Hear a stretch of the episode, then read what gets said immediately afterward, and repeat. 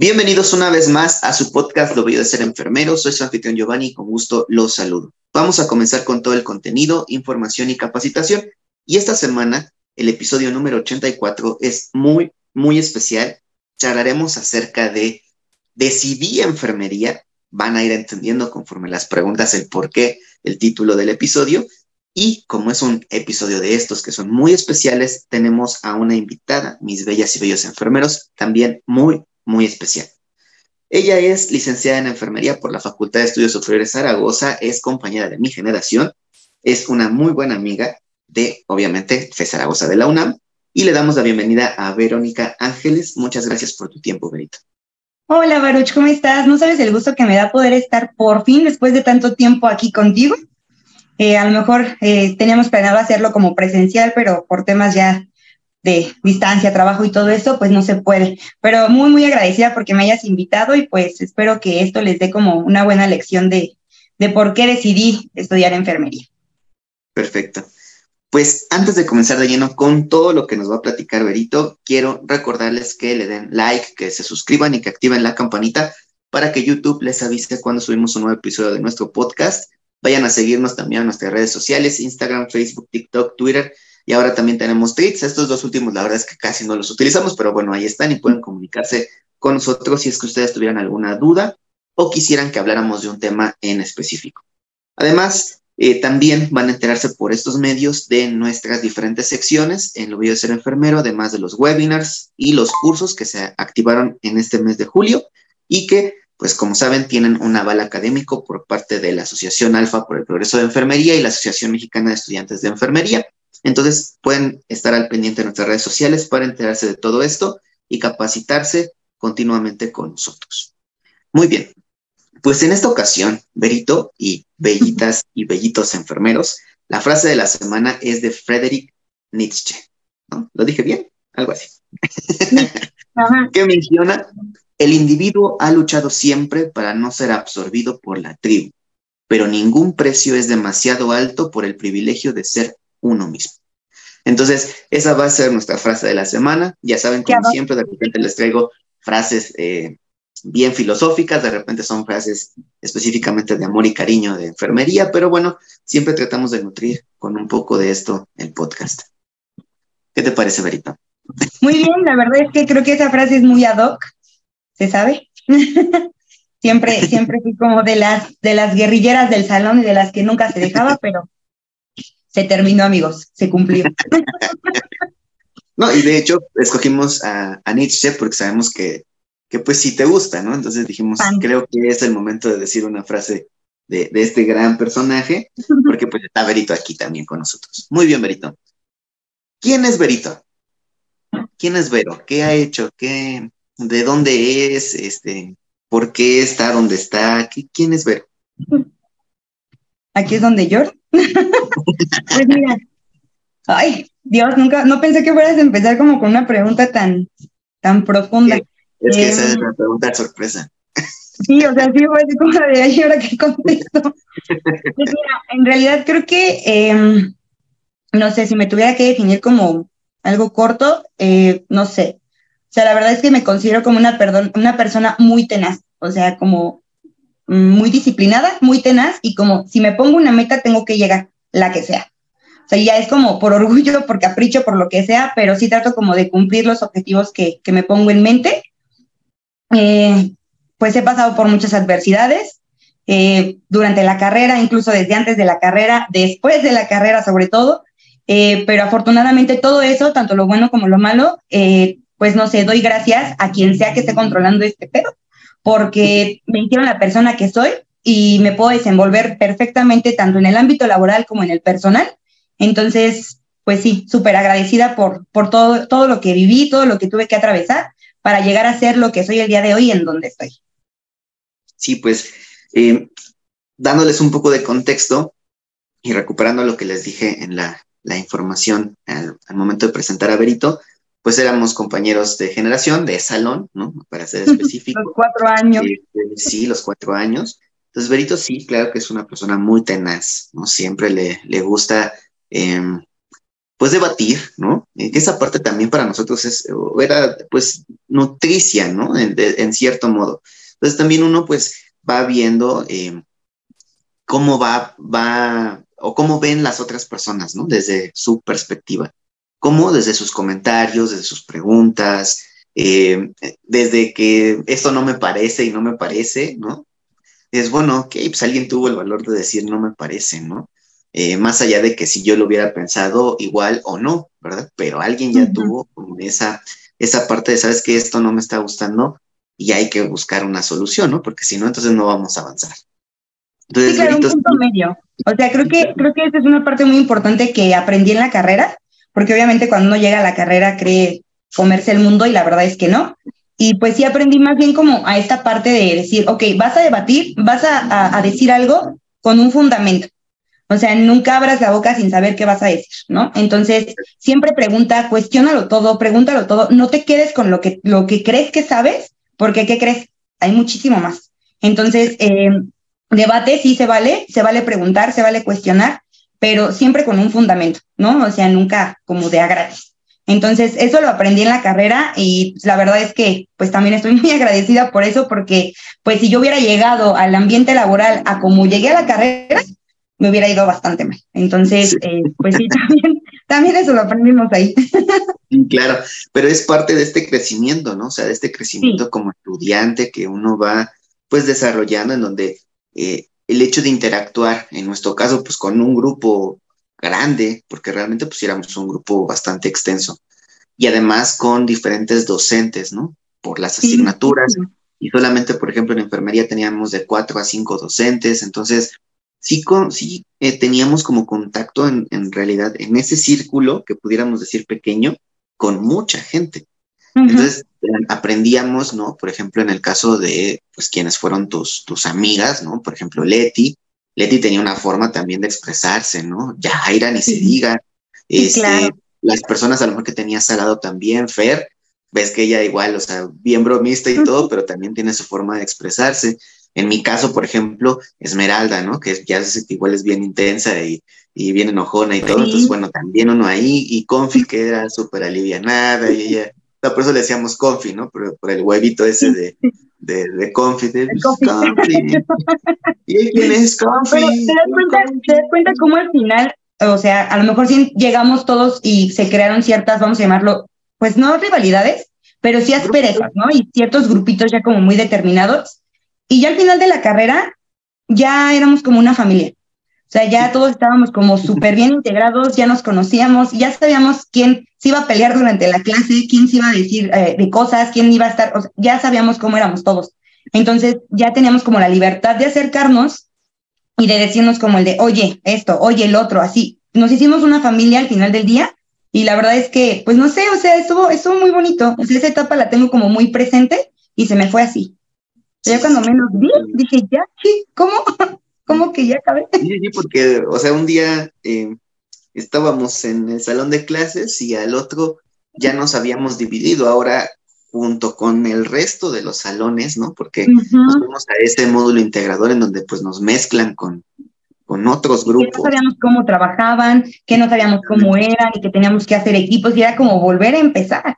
Entonces sí, estuvo, estuvo complicado ya era complicado porque te habías acostumbrado, pues, como dices, ¿no? A tu familia, o sea, ya sabías a él qué sí le gustaba, qué no le gustaba, o cómo lo podías incluso molestar, ¿no? O sea, porque, porque pues también una niña se, se, hace un poquito de, de, de molestias, ¿no? Bromitas, lo que sea, pero pues, nos divertíamos, o sea, ya, ya aprendíamos a divertirnos. Yo me acuerdo mucho que, que tenía una playera, ¿te acuerdas que decía corazón? Este, eh, ¿Cómo? Creo que decía Amorcito Corazón, pero era como el diseño que le habían puesto antes a la de a la de Jack Daniels, ¿no? Y yo me acuerdo que me estaba exponiendo y ahorita me dije, no, ahí no dice corazón, dice cardiomegalia. y fue, o sea, fue muy gracioso, ¿no? Porque yo dije, hija de Dios, pero pues ya nos llevamos así, o sea. Pero, ¿sabes que era con todo el amor del mundo? claro, yo lo sé. yo lo sé, pero digo, muy bonito pero digo, era tal esa confianza, ¿no? O sea, en esos momentos que ya nos teníamos, eh, o sea, esa confianza de decirnos eso incluso cuando yo estaba exponiendo o no.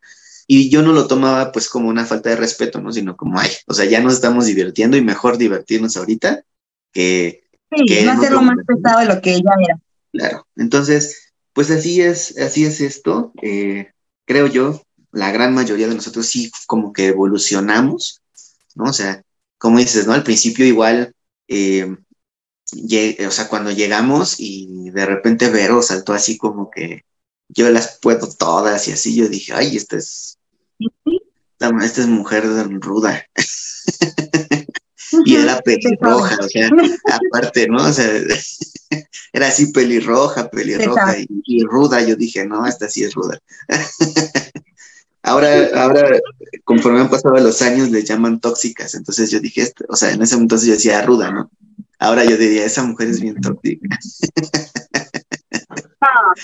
no, Pero en el buen sentido. Mm. o sea, no necesariamente para, si tuviera que compararlo, soy la matutina que llega a sacar pendientes a lo baboso. Ándale. no, soy muy buena. No, y, pero sí era como una chavita, ¿no? En ese entonces, eh, bien propositiva, que quería participar en todo, que este, tenía un montón de preguntas y un montón de dudas, aunque a veces eh, hasta los profesores de la acaban viendo así como de ya, pero ya, déjame seguir con la clase, ¿no? O luego. pero estaba padre. No, y es que no eran dudas, o sea, no lo hacía yo por cuestionarlos o dudar de lo que ellos me estaban enseñando, o sea, en realidad, eran en realidad dudas que yo decía, pues es que ¿cómo le voy a hacer? O sea, porque yo me tengo escenarios imaginarios en donde digo, y es que si pasa esto y esto y esto, ¿qué les voy a decir? Y es que, o sea, yo tenía dudas genuinas y que muchas de los maestros pues, me decían así como de sí, sí, ya caché. Y pues lo tuve que aprender a la práctica y en la mala, o sea, fue la mala. Sí, y es que a, veces, digo, esta parte de, que seamos muy propositivos, pues no todos lo tomamos igual, ¿no? O sea, porque hay quienes dicen, ay, eso nada más está preguntando, y pues tú puedes voltear y decir, bueno, y tú no preguntas porque tú no quieres, ¿no? O sea, y también había gente así, ¿no? O sea, que se quedaba con infinidad, infinidad de dudas y que cuando ya estabas compartiendo con ellos las prácticas, dices, oye, ¿y por qué no preguntaste eso? ¿O por qué no pusiste atención en eso? Lo vimos en clase. Sí, claro. Y era así como de, este, bueno, y a veces pues tenías que ayudarle, ¿no? También ahí un poco para que como que recordara, ¿no? Esta parte de la clase. Pero sí, sí, te digo, o sea, sí está como bien marcado y las personitas que cuando entramos, eh, entramos pues ahí como que más o menos, ¿no? Y después ya salimos así, este, queriéndonos comer el mundo, ¿no? También quienes entraron así súper efusivos, ¿no? Como, como podamos decir lo tú, o sea, preguntas y qué es y para qué es y cómo sirve.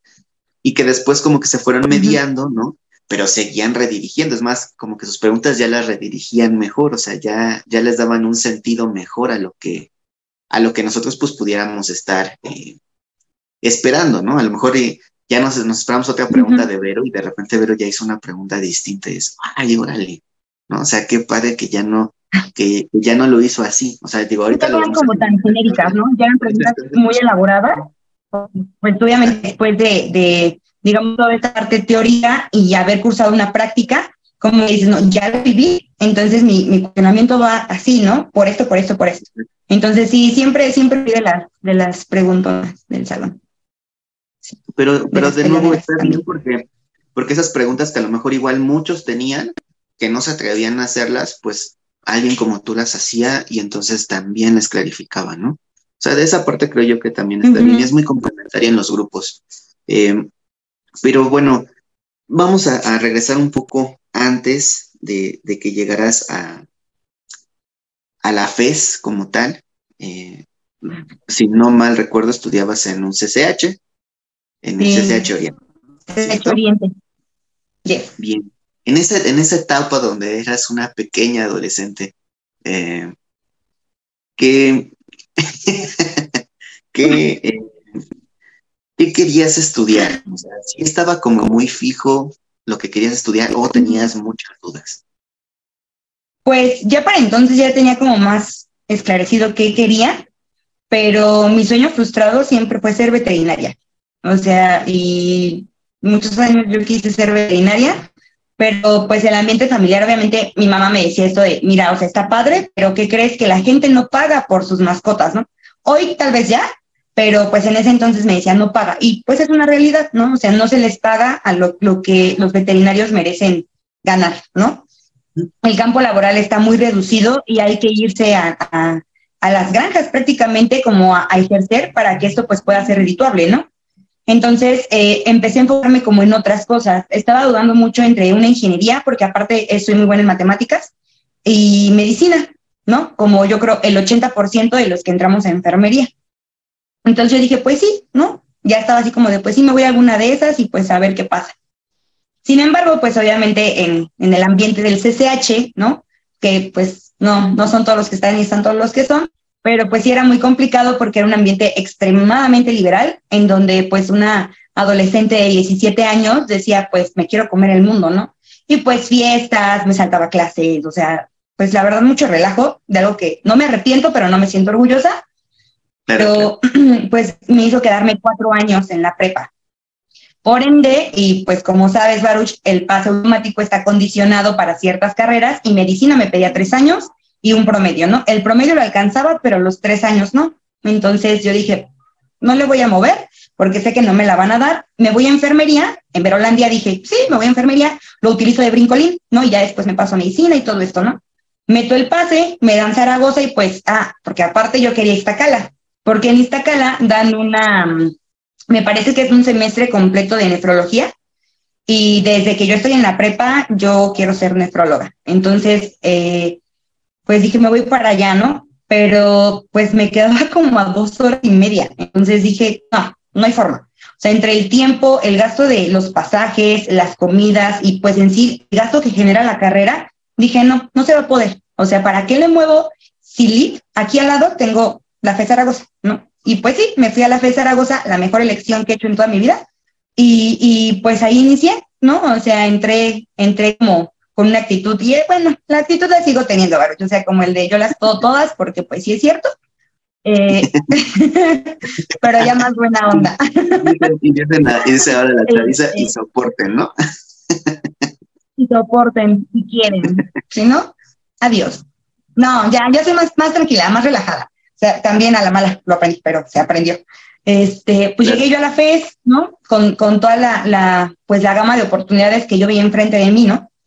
Obviamente, primer año, pues es muy teórico, o sea, sí nos meten así como mucha teoría y todo, y fue así un bombardazo, así, cañón de, de, de información que yo dije, Dios, o sea, enfermería es muchísimo más de lo que yo en algún momento me imagino. O sea, un mundo, un mundo completamente enorme, ¿no? Entonces me empecé a interesar, o sea, tengo esta, lo voy a llamar de verdad una facultad de interesarme lo interesante. Entonces eh, dije, esto está muy padre, o sea, a ver, y empecé, empecé a adentrarme así como el de, wow, esto, esto me encanta, ¿no? El profesor de médicas que nos daba sus clases bien dinámicas, me empecé a enamorar de anatomía y yo dije, esto está está súper cool. Pero ya donde yo dije, en el momento en el que estaba como la posibilidad de cambiarme a medicina, se platicó en familia y yo le dije a mi mamá, es que ya no quiero. Y mi mamá, pero ¿por qué? No, o sea, fue el grito en el cielo que, ¿cómo? No, ya no quiero. Esto está muchísimo más padre. ¿Por qué? Porque al final del día, quien está con la gente somos nosotros. Quien conoce a la gente, a los pacientes, somos nosotros. O sea, sí, no voy a desprestigiar, obviamente, tanto medicina y enfermería, pues tenemos el mismo, vamos a llamarlo, campo laboral. Sin embargo, las actividades son completamente diferentes y vamos de la mano, somos un equipo. Entonces, eh, esta parte del equipo, vamos a llamarlo, no asistencial, porque no, no me gusta llamarnos asistentes, pero sí la parte de, de, estar con las personas, de hacer el quehacer de enfermería, porque también al final del día, pues es, somos artesanos, ¿no? Hacemos las cosas con las manos. Eh, me enamoró y yo dije, no, yo quiero estar aquí. Me encanta el chisme con los pacientes también, ¿no? Entonces, aquí es, es, es, es mi área, ¿no? Eh, obviamente comparé pues muchas situaciones, ¿no? El tiempo de, que duraba la carrera, y dije, pues son cuatro años, un año de servicio, un año de titulación, en total son seis, y en medicina pues eran seis y medio, ¿no? Creo que era un medio año más por, por el propedéutico, me parece, y dije, y de ahí la especialidad, y de ahí la subespecialidad, y de ahí la alta especialidad, y dije, pues, ¿cuántos años voy a tener cuando termine? ¿Como 50? Y dije, no, no, Yo, pues, o sea, soy, o sea, dije, no quiero, o sea, no quiero porque aparte pues soy muy sociable, o sea, sí me gusta como salir y tener amigos y conocer lugares y estar haciendo siempre cosas y yo sabía que medicina me iba a impedir o me iba a reducir muchísimo o pues prácticamente me lo iba a quitar, ¿no? O sea, el tiempo en familia y todo esto. Entonces, la verdad lo consideré y dije, no, me quiero quedar en la enfermería. Me enamoré de enfermería total y completamente y dije, aquí estoy bien, aquí me siento contenta, me siento muy capaz, me siento como con ganas de querer comerme el mundo, pero ahora dentro de esta rama, o sea, dentro, dentro de la operatividad, ¿no? De estar con el paciente, de conocerlo en todas sus esferas, ¿no? De saber que eh, el paciente se siente mal y que obviamente hay que ayudarlo de todo a todo, ¿no? Y que se puede. Entonces yo dije, no, enfermería es lo mío, me gusta ayudar a la gente, me gusta estar con las personas, entonces aquí, de aquí soy, aquí me quedo y de ahí para el Real Baruch, o sea, de ahí para el Real me quedé, o sea, y fuimos compañeros y tú te diste cuenta que, que de verdad lo hacía con mucho gusto, o sea, sí, sí, sí me gustaba estar pues ahí, ¿no? En, en ese, en ese ámbito. Sí, creo que eh, lo, he platicado con, otras personas, pero creo que a veces eh, no sé qué sea el destino, el tiempo, deidades, etcétera, pero como que todo se va ajustando, ¿sabes?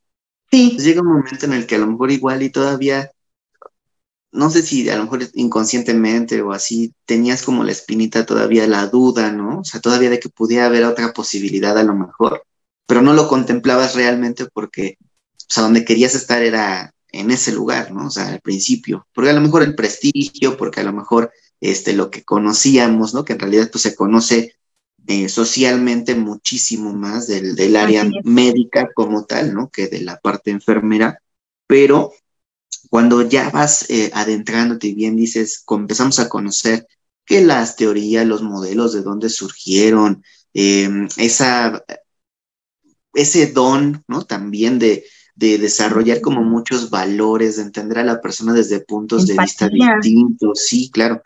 Y, cuando ves que tú lo puedes aplicar muy bien, o sea, cuando ya estás en tu práctica y que lo puedes aplicar muy bien, a tal grado que los pacientes te lo agradecen, te dan la mano, te sonríen porque los estás tratando súper bien. Eh, te da a entender que este es tu lugar, ¿no? O sea, a mí me pasó lo mismo. Yo igual entré con muchas dudas y también quería cambiarme, pero cuando tuve la primera práctica fue así como de, no, ¿sabes qué? Olvídalo, o sea, estoy donde debo de estar. o sea, no hay, no hay otra cosa, estoy donde debo estar y, y esos 20, 30, 50, 100 pacientes que, que atendí en esa práctica valieron toda la pena del mundo, ¿no? O sea, yo me divertí mucho, lo disfruté mucho, aprendí mucho y me sentía bien, o sea, yo llegaba a mi casa, a su casa de todos ustedes, eh, cuando terminaba las prácticas y llegaba como muy tranquilo, ¿sabes? O sea, como con mucha paz de que hice bien mi trabajo, hice bien las cosas. De que pues, aprendiste, hiciste algo nuevo, conociste gente.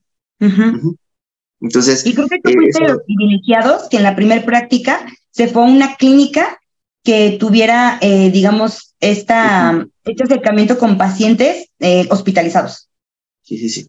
¿No? Porque pues se dividían los grupos y, y no fui de las afortunadas, de las elegidas, de las consentidas. ¿Con quién, te fuiste tú? ¿Cómo? ¿Con quién te fuiste tú? Con Carmen, ¿se llamaba? No me acuerdo, pero me fui a... No, con la amiga de, de la maestra Fabi, ¿no? Con Claudia. Ándale, Claudia, ajá, con Claudia. me acordé porque Elba ya no fue, ¿no? Porque se fue a... A servicio social. A servicio social, cierto, Me fui con Claudia y nos mandaron a la clínica de... Era clínica de medicina familiar Moctezuma del Liste, que está ahí por Valbuena. Ajá, sí, sí, ya me acuerdo. Nada. sí, sí, Nada. sí. De verdad que en algunos eran literalmente un centro de salud, pero... Sí, de verdad, o sea, estaba muy tranquilo y no pasaba de fomento a la salud, de pláticas, este, eh, curaciones, eh, vacunas, ¿no? O sea, que, o sea, en ese momento, pues yo veía como, wow, ¿no? Porque nunca había aplicado una vacuna, entonces para mí era wow.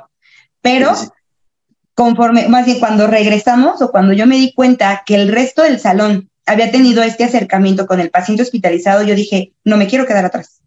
Sea, dije, o sea, no, no es posible que, que llegando a segundo unos compañeros ya sepan canalizar, ya sepan hacer esto, preparar soluciones, eh, pasar medicamentos, esto, esto y esto, o sea, y yo no.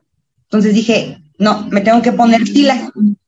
Afortunadamente, mm, pues como sabes, o sea, mi mamá trabajaba en el IMSS y pues yo pedí permiso en el hospital donde ella trabajaba. O sea, fui a poner mi cara y decirle, ¿saben qué? Quiero aprender, ¿no? O sea, soy de primer año de enfermería, pero no sé nada, pero traigo toda la disposición y todas las ganas y me dejaron, o sea, obviamente con el favor de mi mamá, ¿no?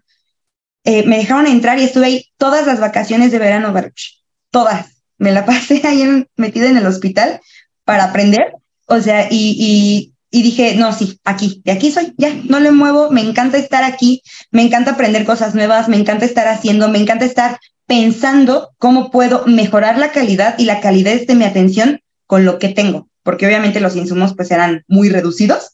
Sí, reducidos, Si tienes esto, eh, improvisa, ¿no? O sea, respetando obviamente tus fundamentos científicos y tus principios de asepsia, o sea, si respetas eso, puedes llegar a modificar ciertos pasos para trabajar con lo que tienes.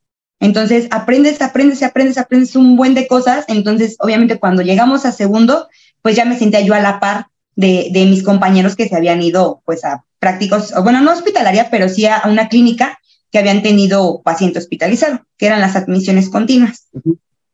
Sí, correcto. Y como lo mencionas en, en la clínica que, que, me tocó a mí, que fue la unidad de medicina familiar 23 del IMSS. Ah, la que está en San Juan de Aragón. Exactamente. Esa, eh, en ese momento, pues tenía su servicio de urgencias, propiamente también teníamos la admisión de pacientes continuos, había un mini quirofanito por alguna emergencia así que se podía resolver rápido. Y este, pues la verdad es que el servicio de curaciones estaba enorme, enorme, enorme, enorme. No me acuerdo cuántas camas eran, pero sí había muchas, o sea, muchos cubículos en donde podíamos hacer las curaciones. Pues la verdad es que sí había mucha práctica, ¿no? O sea, sí podíamos hacer mucha, mucha práctica y había mucha apertura. Entonces, eso pues de cierto modo sí te va como que, eh, te, o sea, te va adentrando más allá de, de solamente ver salud pública, ¿no? O sea, ya estás combinando la salud pública, ¿no? Más la atención directa a, los pacientes con alguna patología. Entonces, sí, sí nos, o sea, sí nos complementó mucho y, creo yo que todos nos divertimos mucho en esa práctica. O sea, aprendimos muchísimo, además, igual la maestra Fabi, pues era un amor. Ella decía que era bien intensa con nosotros y yo le dije, no, para mí eras la maestra más eh, tranquila que tuve. Fabi es amor, o sea, a la fecha, afortunadamente puedo presumir que, que no trabajamos juntas, porque no, ella está en un hospital y yo estoy en otro, pero estamos en el mismo conjunto. Entonces, de, eh, paso a verla de vez en cuando, cuando se puede, porque estamos también en turnos contrarios. Pero la verdad es que es un honor para mí decir como el de ahora, Fabi es mi compañera, ¿no? O sea, fue mi maestra y presumirlo como tal, decir, ella fue mi maestra, o sea, y, se rifó a darnos en dos semanas fármaco, lo que nadie más quiso hacer. Entonces, de verdad, Fabi siempre se va a ir en nuestros corazones. Mamá Fabi. Mamá eh, Fabi. no, y lo, y lo sabe, ella lo sabe. igual siempre hemos estado como en contacto y por ahí, eh, pues también viéndola como ha ido creciendo también como persona, como mamá, ¿no? Ahora, eh, sí es, es, un honor, ¿no? Siempre decir que ella, bueno, yo les digo, yo no le digo fue mi maestra, le digo fue mi sensei, ¿no? O sea, porque ella literalmente, más allá de que fue mi docente en, el área, pues también fue la que me preparó, la que me, como dice, me enseñó a canalizar, la que me enseñó a hacer una curación, la que estuvo ahí cuando tuve un momento difícil, o sea, sí fue ella, ¿no? En específico. Exacto, entonces sí fue ella eh, eh, en específico que, que, fue mi sensei, ¿no? O sea, fue la primera que me, que me hizo eh, esforzarme así eh, extra, ¿no? O sea, darle un extra para, para la enfermería. Entonces, sí, sí, este, eh, creo yo que es un ejemplo. Todas las generaciones que siguen la siguen adorando, ¿no? Porque obviamente lo sigue procurando, lo sigue, este, o sea, lo sigue haciendo que se esfuercen, pero al mismo tiempo justo los entiende, los apapacha. cuando me he encontrado alumnos de ella, después de eso le digo, no, pues ya, ya tuviste a la mejor maestra que pudiste haber tenido en primer año de la carrera y, y, ahora vas a tener que seguir con lo demás, ¿no? Y como son del 2, pues siguen prácticamente con nuestros docentes, ¿no? Entonces... El mejor grupo. Sí, la verdad es que sí. Digo, yo entiendo a veces que he tenido contacto con, con personas de otros grupos, es que la doctora no sé qué y esto, ah, o sea, sí, pues desde tu perspectiva, ¿no? Desde la mía, pues los míos son los mejores. claro. sí, o sea, son los que, los que formaron esto. digo, son los que formaron esto que está aquí ahora. Entonces, para mí ellos son, son los mejores y, yo puedo ver tu clínica y puedo ver la mía y con todo respeto. Con todo respeto, pero no mi ciela. Entonces, no, y aparte creo también en, primer año, no sé si recuerdas, eh, yo lo tengo muy grabado, Baruch, o sea, y eso porque no fue sino hasta mucho tiempo después que dije, wow, cuánta razón tenía el, el maestro Pancho. O sea, él recuerdo que siempre nos decía, chicos, no sean pasivos, pregunten, cuestionen, no se queden con lo que saben, hagan esto, y todos decíamos así como de, ay, yo voy a empezar a decirnos pasivos otra vez. sí, otra vez. Yo empecé a decirnos pasivos, ¿no?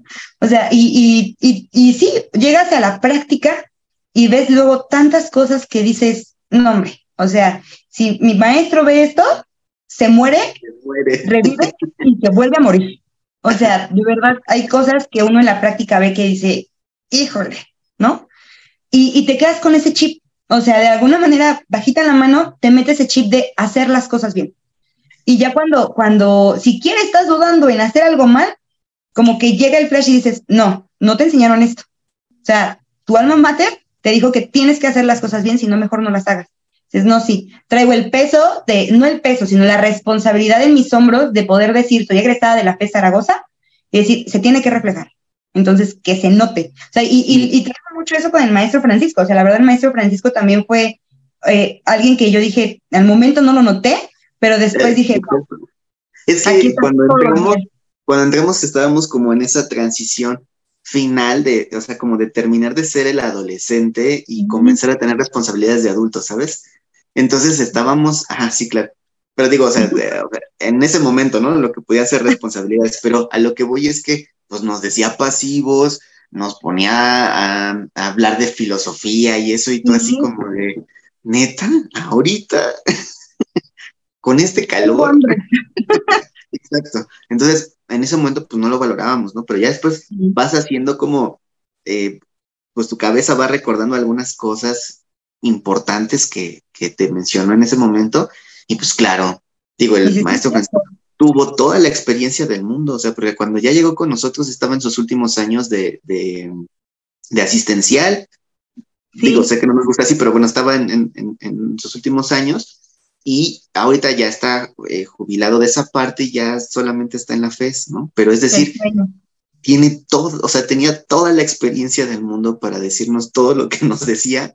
Y en ese momento, como te, te digo, o sea, cuando estamos en esa transición de empezar a tener como más obligaciones entre comillas, como universitarios, ¿no? Digamos así, como decíamos en la prepa, de, ah, sí, luego, ajá, ¿no? O sea, acá no, acá, acá ya tienes responsabilidades y más allá porque, digo, en el caso de ustedes, por ejemplo, que venían de un CCH, pues era, o sea, ya era, a partir de ahí era decisión de ustedes, ¿no? Si entraban, si no entraban, si hacían o no hacían. En el caso de algunos otros que veníamos de otras, otras instituciones, pues a lo mejor estaba todavía un poco más controlado. Pero para mí ellos llegas, tienen conocimiento. No, claro, claro. Pero digo, llegas aquí en, a, a, a Fe Zaragoza, en mi caso, y ya es, si tú quieres, entras, si no, no. Y entonces dices, ah, órale, ¿no? Ya.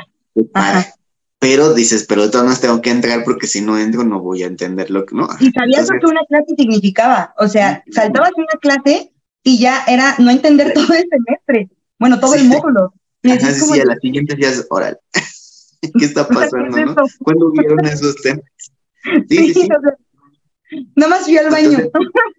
¿Qué vieron en ese momento? Justo. Y, y entonces, pues te daban sus, sus consejos y todo. Y pues como veíamos que así como la metodología de la investigación y la filosofía y todo eso, pues como que a muchos la verdad ahí no nos interesaba como ese tema, ¿no? O sea, ya nos empezaba a interesar más como la acción, ¿no? O sea, ya directamente enséñanos qué onda con el paciente, ¿no? O sea, no, nos está enseñando filosofía y eso también es un poco entendible, pero sus enseñanzas tuvieron frutos, ¿no? Porque pues uno aquí de repente las tiene, ¿no? Desde las manos limpias, ¿te acuerdas? O sea, desde esa fase de tus manos limpias. Manos limpias. Exactamente. Desde ahí uno se queda con esa idea. Yo lo que a veces me acuerdo mucho, eh, justo estaba con, con Esmeralda, teníamos un paciente muy grave, este, Y entonces en esa ocasión eh, las jefes no sé qué les dio, pero nos dejaron trabajando juntos, ¿no? Entonces yo estaba con el dispositivo eh, de terapia de reemplazo renal, ¿no? Y ella estaba con el paciente, pero bueno, al final cuando estábamos trabajando en equipo. Entonces, no me acuerdo qué procedimiento íbamos a hacer y los dos estábamos así, con nuestras manos limpias. y me quedo viendo y, y, se las muevo, ¿no? Se las muevo y pues ya nos empezamos a reír. Le digo, ya viste cómo sí funcionaron esas enseñanzas, ¿no? Y son cositas, pues, al final de cuentas, que se te van quedando de lo que vas aprendiendo en, en este camino, ¿no? O sea, sí. definitivamente. y agradecida, mil veces agradecida, porque aún a la fecha, ¿no? O sea, y creo que ya lo haces de manera como inconsciente. O sea, ya mi lavado de manos, incluso en casa, es el de la técnica. O sea, ya no puedo hacerlo de otra forma, o sea, es así como el de, porque siento que mis manos se quedan sucias. Es así como el de no. O sea, no tengo que lavar que sí se siente, ¿sabes? O sea, sí se siente porque igual yo llego, agarro otra cosa y de repente empiezo como, como así, Ay, digo, no, ay, voy, y ya me las voy a lavar, ¿no? Ya regreso, hago otra cosa y ahí voy otra vez porque ya siento como, o sea, siento mis manos sucias y digo, no me gusta, ya me acostumbré a, No. a lavármelas continuamente, ¿no? Entonces sí, Sí, y también dejas de lavarte las manos y sales así. sí, son hábitos que, que, pues vas aprendiendo, ¿no? En la carrera. Y ahí ya es a veces donde la gente se te queda viendo como si, no, ajá, él es o es enfermero o es área de la salud o algo por cómo se lava las manos, ¿no? O por cómo este, se seca las manos, ¿no? También porque Ujú. ya sabes que hay gente que no más agarra la servilleta y vámonos, ¿no? Y nosotros estamos.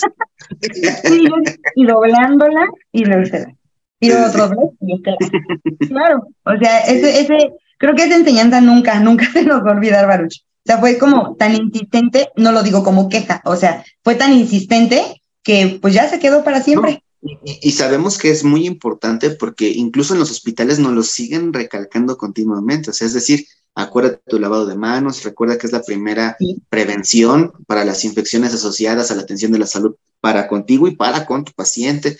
Es decir, es algo tan, tan importante que a veces, eh, no digo que todos, pero sí eh, los compañeros de otras ramas como que se les olvida a veces, no sé por qué. Este, que, oye, menosprecian, lávate como que tus dicen, manitas. Sí, lávate tus manitas, o sea, está, ya eres un fómite. Sí. Tú eres un fómite de, Andas por la vida sin lavarte las manos, te das asco. sí, de justo. Sí, la verdad es que, digo, creo que en la práctica, eh, más bien en el ambiente laboral, ya vemos muchas cosas que sí decimos, híjole, deja mucho que desear, Definitivamente. cada quien. Bueno, Berito, ¿y qué es eh, lo que más te gusta, lo que más te emociona de hacer tu trabajo? Lo que más me gusta de hacer mi trabajo. La verdad, bueno, en, en- he estado en diferentes áreas y te puedo decir que en el área hospitalaria me, me llena así como, no sé, como de una satisfacción, una tranquilidad cuando los pacientes se van de alta. O sea, es- estoy trabajando con paciente pediátrico, entonces cuando ellos se van, o sea, y ver que se van bien o al menos eh, dentro de lo posible mejor, Claro. sí es como una tranquilidad como el de, ay, qué bueno, qué gusto, ¿no? O sea, cuando llego al piso y que veo que ya no está fulanita, ya no está sutanito, ya se fueron a sus casas, digo, ya, mi misión aquí con ellos se acabó, ¿no? O sea, hicimos bien las cosas como equipo multidisciplinario, se logró, qué bueno que se fue a su casa. Y la parte que más me emociona creo que es como el seguir aprendiendo. O sea, creo que la ventaja que ofrece enfermería es que es tan amplia y las especialidades también son tantas y tan profundas y todo que dices, nunca vas a terminar de aprender. Siempre, siempre va a haber algo que no sepas. O sea, el que cree que lo sabe todo es el más equivocado de la vida.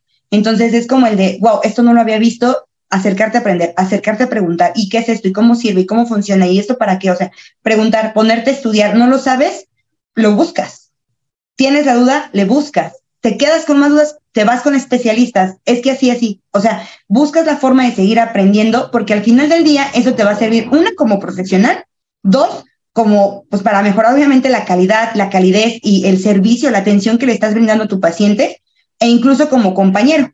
Porque así como tú, van a llegar nuevas personas Claro. que van a decir, no sé, no te preocupes, ven, acércate, así se hace, ¿no? O este es el protocolo que se maneja de acuerdo al manual, de acuerdo a la norma, de acuerdo al, al- al servicio, entonces enseñar, ¿no? Y, y Baruch, tú lo sabes, o sea, enseñar es aprender dos veces. Entonces creo que esa es la parte que, que más me emociona de enfermería. O hasta tres. o hasta tres. Sí, Sí. o sea, la verdad Sí. que es, eh, a, a mí me gusta mucho eso porque de verdad que uno recuerda tantas cosas después cuando ya, o sea, cuando le toca hablar de ese tema, recuerda muchísimas cosas y además en la búsqueda de la información para complementar lo que tú ya sabías, entonces, entonces pasa, ¿no? Que este, pues vas aprendiendo más, más, más, más y como dices, es tan profunda la información que en un momento llegas y dices, híjole, creo que ya le tengo que parar hasta aquí porque eh, si no, también los voy a confundir muchísimo, ¿no? O sea, ya lo que entendí hasta aquí lo vamos a resumir, vamos a tratar de explicarlo bien y entonces ya si existen algunas dudas o algo, ya podemos, este, como indagar más en alguno de esos temas, pero sí a veces uno se va explayando, ¿no? Va haciendo así su presentación Sí, es y, que ay, es esto es tanta la importante, emoción y como esto es es que quiero que sepan. Y Claro, y esto es importante y así, así. Y ya cuando Sí. ves ya son 85 diapositivas y dices, híjole. Si ¿cómo el maestro Francisco viera esto, nos estaría regañando. Justo. no, pero, Sí, pero este, es, es- creo que hay, hay muchas, muchas cosas como, como en cada área, voy a llamarlo así, o en cada eh, lugar donde enfermería se puede desenvolver, que te puede llenar como de mucha satisfacción. O sea, la verdad es un hecho, no hay que, no hay que quitar de, de, de la atención, digamos, esto, ¿no? Porque también es, se siente bonito cuando tu paciente te dice, bueno, en mi caso, ¿no? Eh, me gusta un trato personalizado, o sea, no soy como tanto de que me llamen señorita o enfermera o todo esto, porque me gusta hacerlos sentir cómodos, ¿no? E incluso yo sentirme cómoda con ellos, ¿no? Entonces es como, eh, mi nombre es Vero, pueden llamarme por mi nombre sin ningún problema, ¿no? Es Verito esto, oye Verito esto, oye Verito, sí mami, no se preocupe, ahorita yo voy con usted, ¿no? Y atención al niño, o sea, como que todo esto de hacerlo eh, de manera tan cercana o de manera tan personalizada, como que te hace entablar hasta eh, un lazo que no sea como extremo, ¿no? Un lazo con las personas, los familiares, y el día que se van dices, ay, qué bueno, qué gusto porque ahora, no sé, Juana, este, ya va a poder regresar a sus clases, ¿no? Porque ella estaba muy emocionada por regresar a sus clases de esto, ¿no? O ya tenía los exámenes, o ya tenía eso, entonces como que te quedas con toda esa satisfacción que dices, hicimos bien el trabajo, ¿no? Sí se pudo equipo, sí, sí, sí se logró. Entonces, la verdad es que enfermería en todas las áreas donde te desenvuelvas, creo que, creo que llena de mucha satisfacción el haber ayudado a salvar una vida. Definitivamente. Sí lo dije así, Dios. Y este, Ay, Dios, sonó, y este sonó muy, pero sonó muy, muy No, es que no lo había, no lo había como experimentado. Claro. ajá. Pero mira, tienes mucha, mucha razón en esta parte de, de hacer como esa conexión es bien importante para el familiar, para el paciente. Y yo lo noto también, o sea, es decir, eh, esto que me dices es, es muy notorio en el paciente cuando llegas y le dices, hola, buenas noches, en mi caso, ¿no? Eh, mi nombre es Giovanni, yo voy a ser tu enfermero en el turno de la noche, cualquier cosa que necesites, pues bueno, voy a estar aquí para cuidarte y atenderte, ¿vale? Este, y ya empiezas a notar que cuando, bueno, en mi caso, cuando yo les digo, me llamo Giovanni y voy a ser tu enfermero, me empiezan a decir Giovanni, ¿sabes? O sea, ya no me dicen igual como enfermero o joven o así, ¿no? Entonces Joven. me dicen, Ajá. ajá, me dicen Giovanni, Giovanni, y entonces yo ya sé que obviamente pues me están hablando a mí, ¿no? Y esa parte también hace que de repente cuando llegues y, ¿y cómo estuvimos? ¿Cómo pasamos el día? A ver, cuénteme qué, qué este, pasamos, tuvimos dolor, alguna molestia, etcétera, y te empiezan así como que a contar cosas que incluso, ¿no? Cuando te están entregando, pues ni ellos saben a veces, ¿no? Porque pues a lo mejor igual y no hablaron Sí. con el paciente.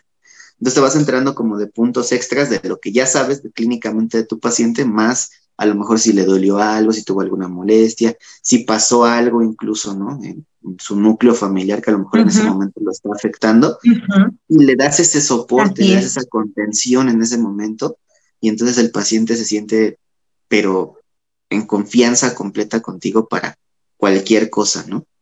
Y este, Nos volvemos una red de apoyo. Ya, a mí me gusta mucho, eh, en este caso, porque eh, los cubículos ahí eh, pues, una habitación grandota y hay cuatro camas en, cardiología, ¿no? Y entonces, este, son cuatro, sí creo que son cuatro.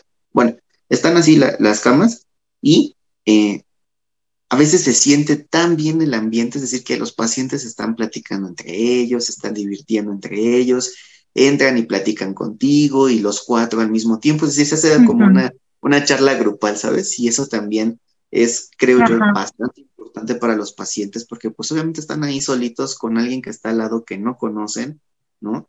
Y que... Pues, y, y fíjate, o sea, eso que estás diciendo creo que es súper importante porque el, yo le digo incluso a compañeras, ¿no? Porque las famosas dinonurs, de repente hay compañeras que aún siguen manejando la old school y son enfermeras que no se presentan, son enfermeras que nada más llegan, o sea, no, no avisan que van a invadir el espacio del paciente, no, nada, y mueven y se salen.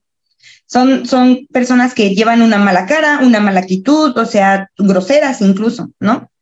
Y yo siempre he pensado como el de, a ver, no conozco un paciente que diga, ay, como que hoy me levanté con ganas de irme a internar, a ver qué se siente estar internado un mes. no existe nadie, ¿no? Y mucho menos un familiar que diga, ah, sí, yo te acompaño ese mes 24/7, sin comer, sin bañarme, este, sin dormir bien. Ahí yo voy a estar nadie, o sea, no, hay nadie. Entonces digo, bastante le están pasando mal con su enfermedad el paciente, con el cansancio del cuidador, se sabe, como para que todavía no llegue hacerles una cara, a tratarlos mal, o sea, decir, no, o sea, no te lo hagas pesado y no se los hagas más pesado a ellos. Tú te vas, cumples tus ocho horas, tus, tus doce horas, lo que trabajes, y te vas a tu casa. Ellos se quedan. Ellos se quedan en un ambiente completamente desconocido, con personas desconocidas y sintiéndose mal. O sea, ayúdales. Si no, mira, de verdad, dedícate a otra cosa. O sea, porque eso es mucha resistencia emocional como para poder dar ese soporte a personas que no son tu familia, a personas que no tienes eh, eh, ningún tipo de lazo afectivo con ellos y lo tienes que hacer, una, porque te nace y dos, porque es, es parte del quehacer de enfermería, ¿no? Es parte de, de, tus responsabilidades como enfermera. Entonces, es, es hacer un buen ambiente para todos, para el paciente, el familiar y el trabajador. Entonces, eso la verdad, Baruch, es, es, es yo, yo te admiro mucho. Yo te admiro mucho desde hace, desde hace bastante tiempo. He visto todo tu desarrollo, o sea, estoy muy al pendiente de todo tu trabajo, las veces que hemos llegado a platicar, y no me sorprende para nada, sino, pero si no es así como el de, wow, ¿no? O sea, ¿quién iba a decir que aquel, aquel chavito que entró conmigo, ¿no? Que nos peleábamos al principio porque a los dos nos gustaba debatir, está trabajando en el Instituto Nacional de Cardiología, ha trabajado en la terapia, está haciendo esto, esto, ahora es docente, hace esto, o sea, digo, wow, o sea, de verdad, Baruch, estoy tanto orgullosa como admirada, de verdad, toda mi admiración para ti. Muchísimas, muchísimas gracias, Dorito. Sabes que es mutuo, ¿no? Porque al final de cuentas, como dices, cada quien va por su camino y cada quien se pone sus metas, objetivos. Y lo importante de esto es que seamos perseverantes, ¿no? Seamos tenaces, como, como bien lo dijiste al principio. Y que si yo quiero esto, lo voy a lograr y voy a buscar la forma de lograrlo, ¿no? Entonces eso, es muy importante, es muy importante. Eh, otra cosa que quiero resaltar mucho del comentario que hiciste, pues ves que últimamente hemos tenido con muchos problemas, pues socioeconómicos, ¿no? Vamos a llamarse políticos, ¿no? Por esta parte del IMSS bienestar, etcétera. Pero yo creo que, que no tenemos como un apoyo social tan importante justo por esto, o sea, esto que acabas de decir, porque todas aquellas ah, personas que fueron hospitalizadas alguna vez en un IMSS, en un ISTE, en cardio, en donde tú quieras, recibieron un trato de estas características y entonces, ¿cómo ahora tú le pides el apoyo social a esas personas si cuando ellos necesitaron apoyo tú no se los diste? ¿Me explico?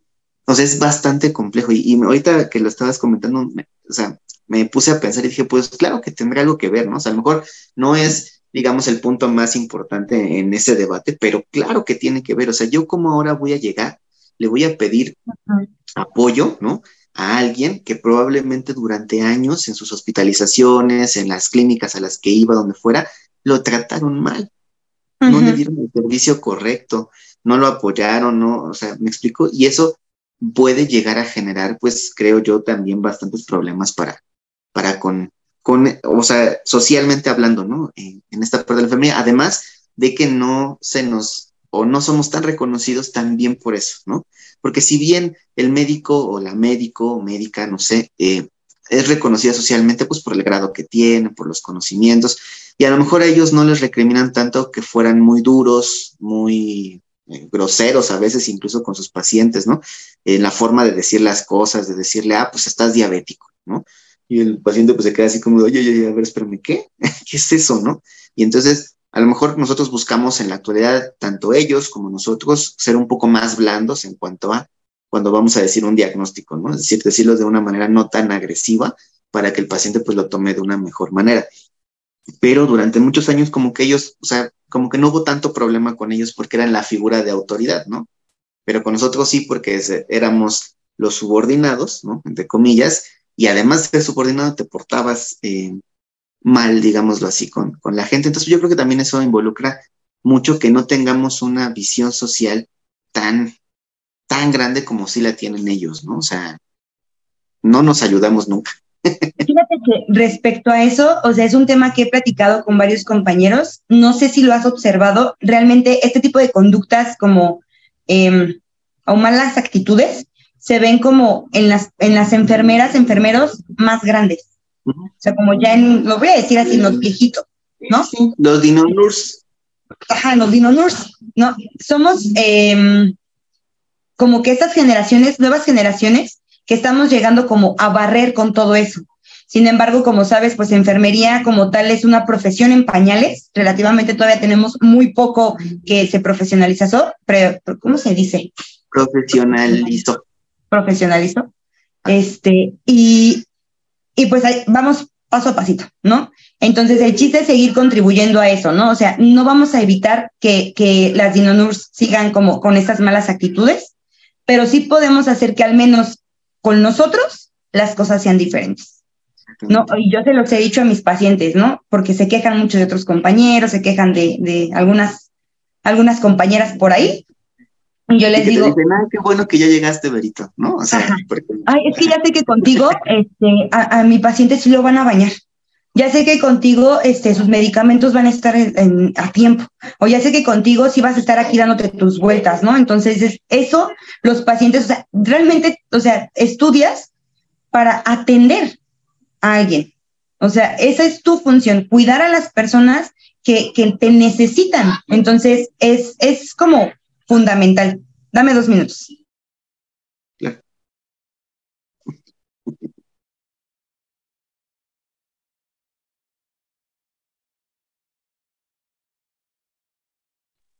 Ya, perdóname, amigo. sí, te digo, es, es, como, como fundamental todo, todo esto, o sea, como ir barriendo como poco a poquito esas malas actitudes o esa mala imagen que se tiene de enfermería. Entonces, ¿va a costar trabajo? Sí, probablemente no nos va a tocar verlo, Baruch, no nos va a tocar en, en, en cómo vivirlo, pero hay que confiar en que las nuevas generaciones que se están formando, que estás formando, tengan esta actitud de decir, hola, Buenos días, mi nombre es tal, voy a ser su enfermero, voy a estar aquí para servirle cualquier cosa que necesite con todo gusto, ¿no? Y ser cálido, ¿no? O sea, que les guste su carrera, que se apasionen por su carrera, que se enamoren. Entonces, creo que eso es fundamental. Entonces, nada más es, es cuestión de tiempo, ¿no? O sea, no, no vamos a hacerlo de manera inmediata, vamos a tener que, que irlo haciendo poco a poco, pero pues es, es cuestión de tiempo. Yo de verdad confío en que las nuevas generaciones van a barrer con esto. Y lo que crees que lo he visto, tanto con mis estudiantes como con los pasantes que han llegado allí al servicio como tal, que sí llegan un poco más sensibles en cuanto a ese aspecto, ¿no? No hay que estarles diciendo, ya te presentaste, ya le explicaste qué le va a hacer, si ya lo saben. Y ese pequeño cambio, ¿no? Como dices, o sea, de ya, ya tenerlo aquí presente, llegar, presentarte antes de tocar al paciente, decirle, ¿no?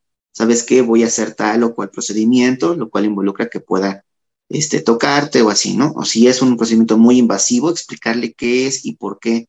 Eh, si es, por ejemplo, una sonda vesical, ¿no? Explicarle qué es lo que vamos a hacer, porque si llegas y nada más empiezas a hacer una limpieza, pues el paciente o la paciente se quedan así como de, ¿qué onda, no? ¿En, sí, qué claro. momento me avisaste? Entonces, digo, yo yo en, algún momento cuando platico con mis estudiantes les digo, pues es que imagínate que tú seas el que está hospitalizado, digo, tocamos madera, ¿no? Le digo, pero que llegue alguien, te descubra y te empiece a hacer una limpieza para ponerte una sonda vesical, y que no te absolutamente nada, ¿no? Y ya cuando menos sientas, y cuando ya menos sientas el, dolor o el ardor de que te está introduciendo la sonda vesical, ¿no? O sea, tienes que explicarles, tienes que decirles por qué y para qué les estamos haciendo esto. Me tocó mucho también en algún momento convivir eh, con gente que decía, es que eso no me toca, yo no puedo explicarle nada al paciente porque eso se lo tiene que explicar el médico. Y yo me quedé así como de, bueno, o sea, pues es tu problema, ¿no? Yo le voy a explicar hasta donde yo tengo que explicarle. O sea, yo no me puedo meter en decisiones del médico, pero en lo que involucra en mis cuidados y explicarle al paciente qué tiene, por supuesto que lo puedo hacer. Además, eh, en, una charla, en un debate con esa persona, le dije, ¿qué dice tu, norma oficial mexicana 019? Tampoco se la sabía, ¿no? Le digo, bueno, desde ahí estamos mal porque pues, si no sabes qué onda con lo único, entre comillas, que no es enfermería, le digo, pues entonces estamos mal, ¿no? Digo, ahora si te vas a la Ley General de Salud, y ya le dije, ¿no? ¿Qué artículo? No lo tengo en mente, no sé si es el 73, 74, por ahí así. Dice las obligaciones de cada personal en cuanto a la información que se le tiene que brindar al paciente. Y ahí dice que enfermería, dice medicina, enfermería, técnicos o afines, ¿no? Tiene la obligación de informar al paciente por cada procedimiento que se le vaya a realizar, bla, bla, bla, bla, desde su lenguaje especializado. Es decir, yo le puedo explicar desde el lenguaje especializado que es mi cuidado, ¿no? Desde, desde el cuidado explicarle al paciente qué es lo que va a pasar, cómo va a ocurrir y qué es lo que vamos a estar valorando, ¿no? El médico tendrá que hacerlo ya con cuestiones propiamente médicas, pero yo, con lo que yo voy a hacer durante todo lo que el paciente esté ahí, se lo tengo que explicar, es mi obligación, ¿no? Y además es uno de los derechos del paciente. Ves que tenemos ahí 10 derechos de, de los pacientes, se supone, ¿no? Entonces, uno de esos es que el paciente puede solicitar la información y tú se la tienes que proporcionar eh, de manera rápida, eh, verídica, ¿no? Y que esta información, pues obviamente, sea la correcta del paciente. Entonces, eh, sí estamos obligados de cierta manera a explicarles al paciente qué es lo que va a pasar, cómo es que voy a trabajar con él, ¿no? Durante el turno y a lo mejor incluso hasta, hasta puedes hacer como un equipo, es decir, eh, desde ahí enseñarle al paciente cómo tiene que hacer su autocuidado, ¿no? O llevar a cabo ciertas cositas para que él vaya aprendiendo a cuidarse desde que esté en el hospital y no con un plan de alta pedorro, la verdad, media hora antes de que se vaya a su casa, ¿no? Sí, que ponen higiene de manos y dando medidas higiénico-dietéticas. en fin, cada quien. Muy bien, Berito. ¿Qué consejos le darías a estas nuevas personitas que quieren ser enfermeros, enfermeras o que incluso ya están en la carrera de enfermería? Huyan. corre y no voltees atrás. Corre y no voltees, corre y no lo hagas. Piénsalo dos veces, compa. Mira, la verdad es que eh, afortunadamente o desafortunadamente, no sé cómo verlo, me enteré que este, enfermería ya es una carrera de alta demanda. Eso como que dices, wow, sí, empodera, ¿no? Nos hace sentir bien, porque pues obviamente en nuestra generación pues las cosas no eran así, ¿no? No éramos como tan eh, solicitados, ¿no? La carrera no era tan solicitada. Eh, me gustaría como, no sé, los que ya están estudiando, que se planteen si sí es lo que quieren. No importa si están en primero o en octavo semestre. No importa si van empezando o incluso si ya se van a titular. Que se planteen si verdaderamente quieren ser enfermeros. O sea, porque enfermera, eh, ser enfermera, ser enfermero, de verdad requiere toda la energía, ¿no? Toda tu energía, toda tu concentración. Es, es una carrera de tiempo completo. No, no hay eh, como forma de que puedas eh, llevar dos cosas a la vez admiro mucho a los que a los que estudian y trabajan. Creo que es un doble esfuerzo, un doble mérito, un doble reconocimiento. Sin embargo, eh, dicen que el que a dos sirve con alguno queda mal. Y la verdad es que eh, el estudiar enfermería sí requiere toda tu atención, toda, porque como decíamos, o sea, en un momento que te pierdas, una clase que te pierdas, no solamente significa una mala calificación, o que en ese módulo te fue mal, o que en un examen reprobaste.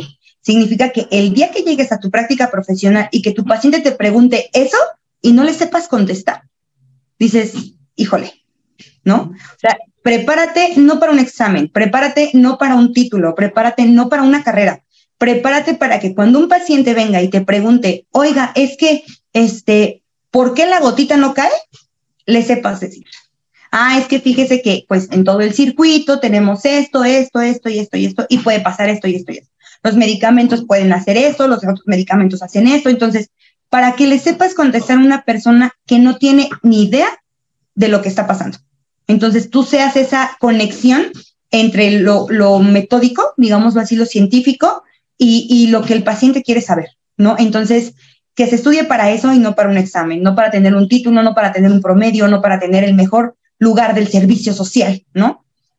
Entonces, creo que eso es como lo más importante. Quien quiere estudiar enfermería, que sepa que enfermería es una carrera, como lo dije, tiempo completo, pero que la verdad no sé, o sea, no, no, no sé, no me imagino, no, creo que exista una mejor carrera que enfermería. O sea, no, no hay, la, carrera es, no sé, o sea, es que no hay baruch, nada, no hay, no existe. O sea, es la única carrera que te puede dar todo, ¿no? Te puede dar todo. Te da una familia, ¿por qué? Porque en el momento en el que tú convives con tus compañeros, te vuelves una familia, eh, te da el, conocimiento de saber qué es lo que está pasando con cada paciente, te da la curiosidad de querer saber, aprender más, te da eh, eh, un ambiente, pues no siempre del todo bueno, pero un ambiente que te ayuda a desarrollarte como persona y como profesional hay tantas áreas donde enfermería se puede ejercer que prácticamente es que encuentres qué es lo que más te gusta. Es una carrera muy noble. Es una carrera que prácticamente te va a dar todo. Eh, podríamos ganar mejor, pero pues, em, pues bueno, eso ya son otros temas políticos, ¿no? Pero enfermería es la mejor carrera del mundo. O sea, no se van a arrepentir, pero sí que sean muy conscientes de que requiere todo su esfuerzo, de que requiere muchos valores y de que es es, híjole, no sé, mucho corazón. Hay que, hay que tener mucho corazón para, para ser enfermero. No cualquiera puede ser enfermero. Ahí sí podría decir con todo que no cualquiera puede ser enfermero. Estoy totalmente de acuerdo contigo en, lo que mencionas. Yo les agregaría, em, sientan, no dejen de sentir, ¿no? O sea, más allá de todo esto que les dijo Berito, no dejen de sentir, no se vuelvan un robot porque no lo son, ¿no? Tenemos sentimientos, tenemos emociones y el hecho de interactuar con personas hace que creemos vínculos afectivos, etcétera, de diferentes índoles y características, pero vínculos a final de cuentas. Y nos va a tocar en algún momento un fallecimiento o nos va a tocar en algún momento un alta, ¿no? Como lo dijo Berito, y en el, en el alta nos vamos a sentir hiper mega felices porque el paciente se va a casa, pero incluso nos pudiéramos llegar a sentir un poco nostálgicos porque ya se va. Porque a lo mejor igual ya no lo volvemos a ver o porque pasa algo, ¿no? Y en el otro lado, en el otro extremo, cuando un paciente fallece y a lo mejor desarrollaste un vínculo importante con ese paciente, no te lo guardas. Si es necesario, llora. Si es necesario, habla con alguien a quien tú le tengas mucha confianza para poder sacar estas emociones, pero también, así como, como lo dijo Berito, que te da todo, también te enseña mucho, te enseña mucho de madurez emocional, te enseña mucho a entender y comprender las emociones de los demás, te enseña mucho a crear este tipo de vínculos, ¿no? Que, y, y me refiero, bueno, hablé específicamente de pacientes, pero incluso tenemos que crear vínculos no solamente con los enfermeros que tenemos o enfermeras que tenemos alrededor, ¿no? sino también con nuestros compañeros de medicina, con nuestros compañeros de nutrición, de flebotomía o los servicios que tengamos, tenemos que crear esos vínculos porque van a favorecer nuestro trabajo, ¿no? Entonces, por ejemplo, si están ahí en la FES, un, ejemplo clarito es, eh, sabemos que los viernes son de ir a, divertirte, ¿no? Posterior a, que, a las clases, pero cuando íbamos, no, Dice Merito que ya no iba, sí es cierto, no le crean. Cuando íbamos, este. Hay fotos. De hecho, sí. Cuando íbamos, nos encontrábamos gente, pues, de medicina, de odonto, de biología, UFB, Y, no es que siempre hiciéramos la plática, pero de repente sí, no sé, de repente como que la mesa de al lado y nosotros empezamos a bromear y ellos eran de otro lado y ya nos empezábamos a platicar y lo que fuera, ¿no? Pero es importante porque eso, o sea, desde ahí digo, y no es una actividad así que digas, uy, padrísima, ¿verdad? Porque le hace daño a tu salud, pero, pero eh, desde ahí vas haciendo este tipo de vínculos y de verdad yo creo que es una de las grandes ventajas que ofrecen las PES, ¿no? Tanto Iztacala como Zaragoza, de no solamente compartir con enfermeros, sino también compartir con otro tipo de visiones, ¿no? Y yo puedo dar otro ejemplo cuando estaba estudiando lo, del idioma, que me iba, los consejos le darías a estas personas que quieren ser enfermeras o enfermeros o incluso a los estudiantes que pues están iniciando en este camino? sigo firme en que huyan. o sea, es que de verdad, o sea, no, no es tan, no es una carrera sencilla. Como te comentabas, es una carrera de tiempo completo que requiere nada más la entrega física, sino también como, pues, del corazón, ¿no? O sea, si si necesitas como eh, tener muy em, presente o muy dominada esta parte de los sentimientos, ¿no? o sea, de tenerlo muy a flor de piel para poder ser empático con la gente, porque pues muchas veces como quejamos de lado eso, ¿no? Y es el señor que dice hipertenso, pero ya le pasé su antihipertensivo y no baja, ¿no?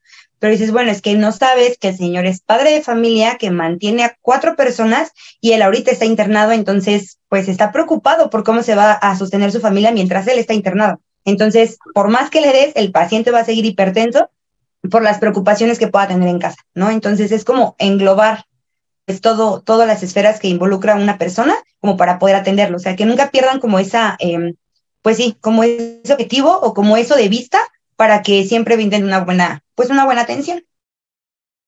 Muy bien.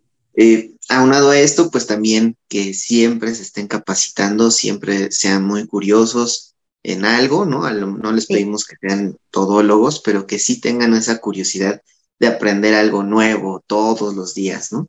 Eh, diviértanse mucho. También. Pues nunca terminas de aprender. Sí, sí, totalmente cierto. Diviértanse mucho haciendo lo que van a hacer, ¿saben? Porque a veces también vemos como que eh, o es como muy pesado o lo hacemos que se vea como muy pesado. Entonces yo creo que sería como lo ideal que también se pudieran divertir mientras están haciendo las cosas y pues bueno, se les va a hacer mucho más fácil, ¿no? También todo el aprendizaje y todo lo que, lo que van a vivir, ¿no? Porque pues van a ser momentos eh, muy padres, momentos muy difíciles también y también eh, momentos en que te van a poner eh, realmente a prueba, ¿no? No solo como, como estudiante de enfermería, sino también como persona. Entonces, diviértanse mucho, aprendan porque también se van a encontrar con estos momentos muy difíciles que los van a poner a prueba, eh, no solamente como enfermeros, sino también como personas, ¿no? Entonces, em, es importante que eh, podamos como visualizar todo esto. Muy bien, Berito. Em, la siguiente pregunta, que sería específicamente la última, eh, tú siendo una, eh, pues mujer poderosa, tenaz, intensa, increíble, auténtica, muy apasionada por lo que haces, em, artística de cierta manera, porque también te gusta mucho esta parte de poder expresarte de distintas formas, amigable, inteligente y con muchas otras cualidades que, que te pudiera seguir diciendo, ¿no? ¿Qué más sueñas lograr o cumplir en tu vida profesional? Mira, justo ese tema es, bien interesante, Baruch, porque no tiene mucho que, que sube justo como valorando las alternativas. Y cuando yo presenté mis papeles para el servicio social, bueno, cuando culminé mi servicio social, porque pues prácticamente no lo hice, eh, yo hablé con la maestra Elba y la maestra Elba eh, me preguntó justo, ¿qué sigue, no? ¿Qué vas a hacer? Em, como pues obviamente trabajo en el seguro, eh, obviamente la, la, opción que nos ofrecen dentro de las instalaciones son los post técnicos. Y pues le platiqué, le dije, mire, me voy a meter un post técnico y todo eso y así, ¿no? No, o sea, hubieras visto, parece que a la maestra, no sé, como que en ese momento le, dije. Le prendiste un cohete. No, no, sí, se enojó. Y sí me dijo, Ángeles, o sea, ¿cómo es posible que viniste cinco años a la universidad a quemarte las pestañas para hacer un post técnico y no un posgrado? Y yo, ay, me picó el orgullo. Sí, claro. Yo dije, pues tiene razón, o sea, dije, fue una friega en muchos aspectos, como para decir, ah, pues hago un post técnico, ojo, no de mérito. O sea, yo creo que cualquier nivel académico tiene, tiene su, su grado de dificultad y su, su mérito, su reconocimiento. Sin embargo, pues lo que sigue después de una licenciatura, pues es un posgrado, sería como un retroceso en mi carrera. Pero ahí viene también otra situación, que yo dije, bueno, va, me aviento eh, el adulto en estado crítico y por fuera, ¿no? Obviamente por parte de la UNAM. Una, pues es un buen de dinero, ¿no? Porque es un hecho que las especialidades son caras. Eh, dos, para eso también me piden tiempo completo. O sea, es como el de vas a entrar a las 7 y vas a salir a las 3. Entonces es como el de, ok, ¿qué voy a hacer con mi trabajo? Eh, entonces sería salirme y trabajar al menos ese año para como cursar la especialidad. Entonces, aparte del dinero invertido en especialidad, voy a perder mi sueldo de todo un año.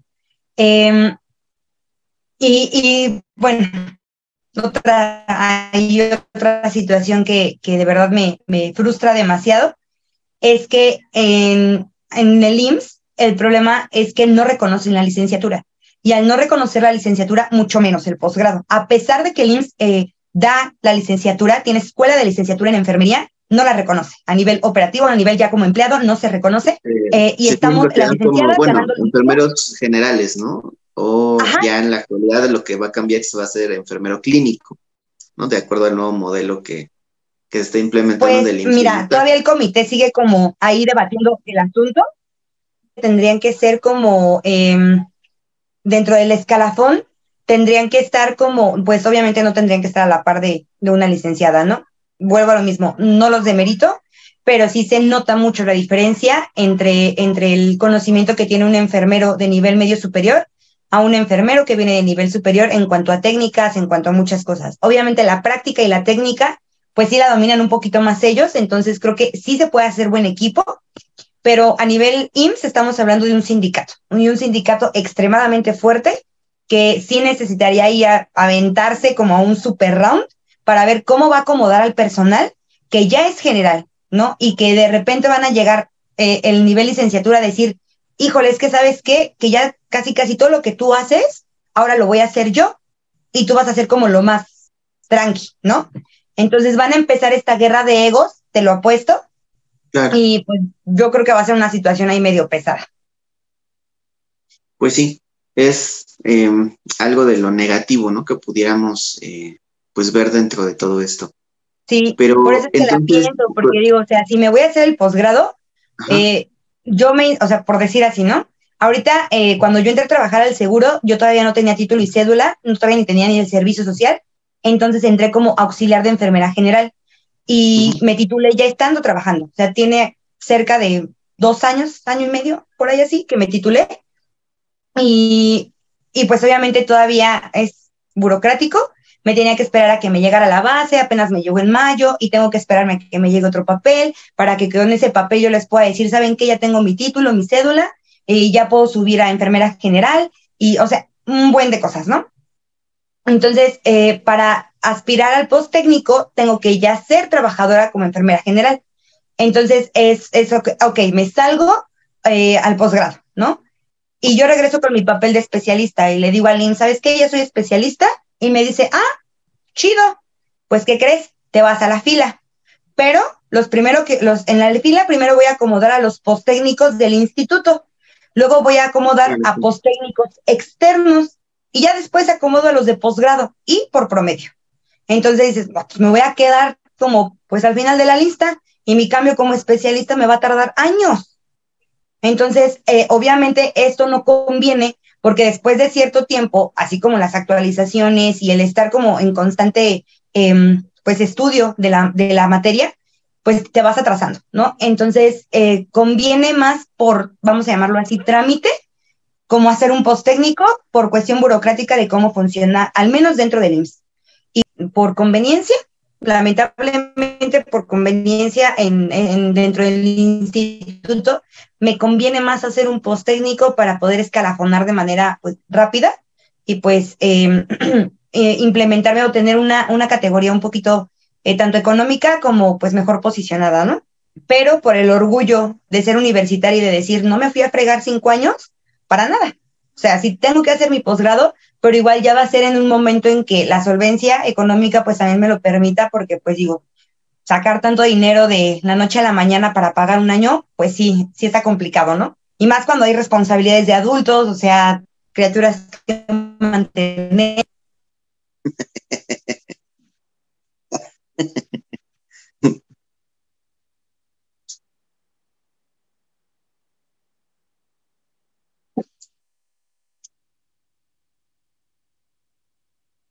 Oli. Oli. Oli. Criaturas que Ay, no sé Debe ser mi internet. Qué oso. pues quién sabe cuál sea porque. Ahora ya no te mueves y ahora ya no te escucho. Ya.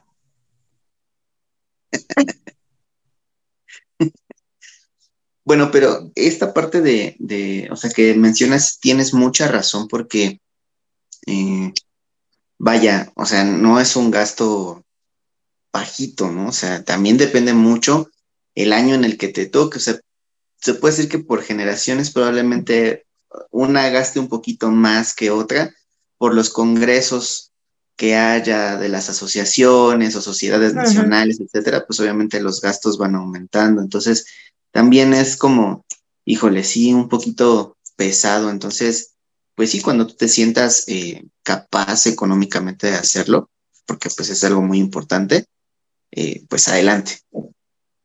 Estaría perfecto. Y lo que eh, pues te deseamos de aquí en Lo Bello Ser Enfermero y personalmente, pues es que cumplas esa meta, ¿no? O sea, que llegues a, a, a realizar tu post técnico, pero que también llegues a realizar tu posgrado y que sea en el posgrado en el que tú quieres estar y el que tú quieres realizar y pues que todos tus éxitos vengan así a montones, Beto. ¿A que no adivinas en qué quiero mi posgrado? Eh, dijiste que en adulto en estado crítico, pero yo creo que también en nefro. mi intención es hacer el post técnico en cuidados intensivos y mi posgrado en nefrología. Y está muy padre, está muy, sorprendentemente, Hay, hay la vida de un giro de 180 grados o hacer la, el post técnico de pediatría. Pues sí, también. Porque bueno, tiene que ver con Pero yo no era cero Pero pues volvemos a lo mismo, la vida te va acomodando, o sea, te va poniendo en el lugar correcto, ¿no? Sí. A veces, a veces renegamos de, de muchas sí, de Hecho, una, una amiga que es pediatra me lo dijo, me dijo, pediatría es, es, es la especialidad que nadie la elige. O sea, pediatría se da el lujo de escoger quienes quieren que seas pediatra. Y yo así como, no puede ser. Y pues sí, la vida me ha llevado como a un buen de situaciones en donde a fuerza hay niños, tengo que cuidar de niños y, y, digo, pues creo que mm, mm, sí, como el agua, ¿no? Me está llevando a donde tengo que estar. Entonces, no, no reniego, es más como el de, ok, no me opongo, vamos a ver qué tal. Y la verdad es que pediatría también me está, me está gustando mucho, sí me está haciendo como ojitos, me anda coqueteando, pero eh, no sé, sí, a veces sí me da miedo. O sea, sí digo, híjoles, siento yo como el triple de responsabilidad, el, el triple de atención, el triple de disciplina, porque pues estamos hablando de niños, ¿no? Y a veces sabemos que no solo son los niños, son los papás y, todo el aspecto legal que está como mucho más, más fuerte. Entonces, como que sí, sí la pienso, pero pues no sé, o sea, afortunadamente siempre me ha ido bastante bien. Sorprendentemente me llevo muy bien con todos los papás. La trato así como de mediar las cosas y Dios, amo a mis niños, de verdad. Los amo. Sí, pues de nuevo, y eso está siendo parte de tu formación, ¿no? También más allá de como profesional, pues también como persona estás conociendo el mundo, digamos, distinto, estás manejando, estás eh, comunicándote con diferentes personas, adultos, niños, y pues creo que también eso te, te ayuda, ¿no? A ti también. Entonces, Pues de nuevo, Brito, mucha, mucha suerte, mucho éxito. Yo estoy totalmente seguro que lo vas a lograr, porque de nuevo, si alguien es tenaz en esta vida, ese eres tú. Muy bien. Soy yo. Pues, recomendación para todos, todos los eh, bellos y bellas enfermeras que nos están escuchando, pues es la página web de la Asociación Mexicana de Enfermeras en Nefrología, justamente, para que vayan ahí, este, se les vamos a dejar aquí en la descripción del video, le pueden dar clic al link, los redirige luego, luego, y pueden ver ahí que, bueno, si tienen interés de afiliarse, pues bueno, ahí están los datos, si tienen interés por cursos o saber cuándo van a hacer algunos congresos, etcétera, pues bueno, ahí también van a poder encontrar esos datos, y bueno, pues ahí eh, es un lugar específico, una asociación específica que brinda toda la información necesaria acerca de las actualidades en nefrología y sobre todo de lo que hacemos en México para estar cuidando de los famosos y bonitos riñoncitos, que pues la verdad sí necesitan mucho cuidado en nuestro país por todo lo, lo que conlleva, ¿no? Diabetes mellitus, hipertensión arterial, ni se diga el resto de comorbilidades. Y además, eh, pues sabemos, ¿no? Que la mitad de los pacientes diabéticos van a desarrollar insuficiencia renal o lesión renal, y eso, pues bueno, va a condicionar a un estilo de vida distinto. Y esta asociación, pues bueno, nos puede ayudar a capacitarnos para poder manejar este tipo de pacientes. Entonces, ahí en la descripción del video van a poder encontrar esta página. Y eh, como dato nada más también para que hagamos un poco de conciencia en general toda la parte de, enfermería, pues es que la OMS eh, advierte que el descenso de la vacunación ha provocado un aumento del 5% de la mortalidad infantil. Entonces, digo, si ya hablamos a nivel mundial, un 5% refleja un número impresionante de fallecimientos y pues obviamente esto se dio sobre todo eh, en épocas de pandemia, pero no, no, nos hemos recuperado del todo.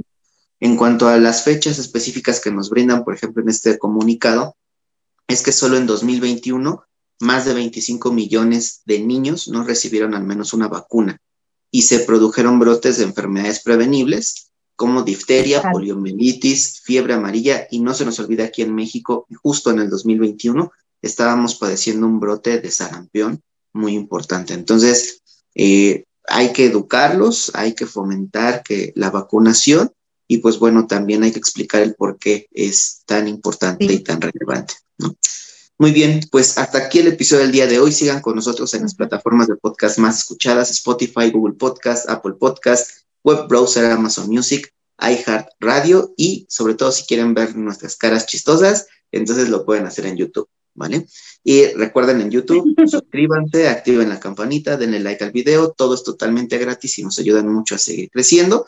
Además, que si ustedes quieren que hablemos de un tema en específico o que les hagamos unas flashcards o eh, un TikTok o algo relacionado a la enfermería, pues bueno, pueden comunicarse con nosotros en Instagram, Facebook, TikTok, Twitter y Tweets y en todas nos van a encontrar como lo a de ser enfermero, lo más pronto posible tocamos ese tema, les apoyamos con las flashcards o lo que ustedes necesiten en ese momento. El siguiente episodio, el número 85, estaremos hablando acerca de un tema que ha tomado mucha fuerza últimamente en las unidades hospitalarias, que es la clínica de terapia intravascular. Espero que se encuentren bien, sacien sus necesidades, verifiquen sus requisitos universales. Esto ha sido Palabra de Nightingale. Gracias y hasta la próxima. Nos vemos, Berito.